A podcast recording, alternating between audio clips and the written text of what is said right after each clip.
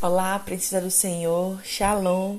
Está começando hoje o sétimo dia do nosso devocional. Apocalipse é um spoiler ou um trailer? E aí, você está preparada para darmos continuidade ao nosso devocional? Então vamos lá. No capítulo 13 de Apocalipse, nós vamos perceber que existe uma relação estreita entre o capítulo 12. Por quê? Porque no capítulo 12 a palavra dragão ela surge. E Satanás ele surge como dragão e é figura-chave nos dois capítulos. No capítulo 12 ele persegue a igreja. Já no capítulo 13, que é o que nós estamos estudando hoje, nós vamos perceber que os seus líderes, eles são revelados. O anticristo ele é descrito como a besta que surge do mar e que revela a força do exército do diabo. E o falso profeta como a que surge da terra e ele é o poder do mal para influenciar e para iludir as pessoas. Portanto, aqui nós temos os propósitos de Satanás em sua batalha contra Deus. E o seu maior desejo é tomar o lugar de Jesus. Por isso que muitas vezes nós vamos perceber que as estratégias que Satanás usa podem ser vistas como a usurpação da revelação de Deus. Só que ao contrário desses imitadores, os santos eles possuem algo de especial. Os santos eles possuem um privilégio de ter o seu nome escrito no livro da vida e de pertencerem a Jesus, o Cordeiro de Deus. E eu quero profetizar sobre a sua vida que o seu nome está escrito no livro da vida. Amém? E vamos entender um pouquinho sobre a marca. E quem tem a marca da besta é um dos seus adoradores, ou seja, é alguém que lhe serve voluntariamente e com prazer.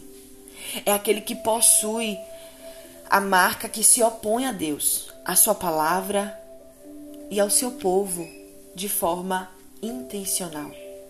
Eles se destacam porque ele tem a marca na mão direita e na testa, e na Bíblia isso significa amizade e comunhão. Ou seja, a marca na mão ela mostra que o adorador da besta é seu cooperador, porque ele tem prazer em ajudar na sua causa e de ser oposição à verdade de Deus. Já o sinal da testa revela que seus seguidores eles são influenciados por sua filosofia e por forma de pensar. Eles são adeptos de todo ensino que se opõe a Deus e à sua vontade revelada nas Escrituras. Então, podemos supor, por exemplo, que assim como os santos recebem uma marca invisível na mão e na testa, com os nomes de Deus Pai e do Cordeiro de Jesus, provavelmente a, a marca da besta também.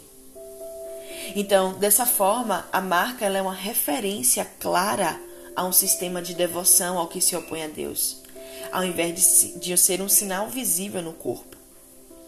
E agora no capítulo 12. E nós vamos perceber um paralelo entre Deus e o diabo, que é um assunto comum nesse livro. E talvez você nunca tenha lido um livro na palavra, um livro da Bíblia, que falou tanto sobre o diabo. E é por isso que ele não quer que a gente aprenda sobre este livro, que a gente estude, que a gente medite nessas palavras, porque aqui ele está sendo desmascarado. E nesse momento, nesse capítulo, é, no capítulo 14, João ele tem a visão do Cordeiro de Deus com os 144 mil que tinham os nomes de Deus e do Cordeiro gravados em sua testa. E o apóstolo descreve o som de música, a alegria e a santidade dos remidos ou seja, a alegria desse povo que tinha o nome de Deus e do Cordeiro gravados em sua testa. E Jesus ele se coloca de maneira majestosa sobre o Monte Sião como vencedor. Ele triunfa sobre todas as forças do diabo, do anticristo e dos falsos profetas. E isso é motivo de confiança para os santos, pois eles também participam dessa vitória. Ou seja, isso é motivo de confiança para mim e para você. E por fim, João ele percebe a atuação de três anjos que fazem quatro anúncios proféticos, e cada um deles com uma mensagem característica. O primeiro anuncia o evangelho de Jesus a todas as pessoas, e os dois seguintes anunciam o juízo de Deus sobre a Babilônia. E para a gente refletir agora, qual é a nossa marca? Estamos marcados pelo sangue de Jesus, você crê?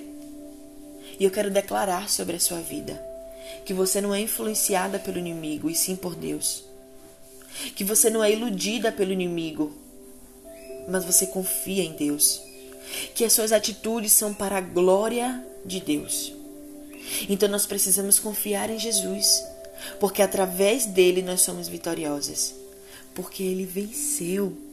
E quando nós estamos em Cristo Jesus, nós também participamos da sua vitória. Amém? Por isso que eu quero te dizer hoje que o segredo é confiar. Que Deus abençoe você e a sua família. Um beijo no seu coração.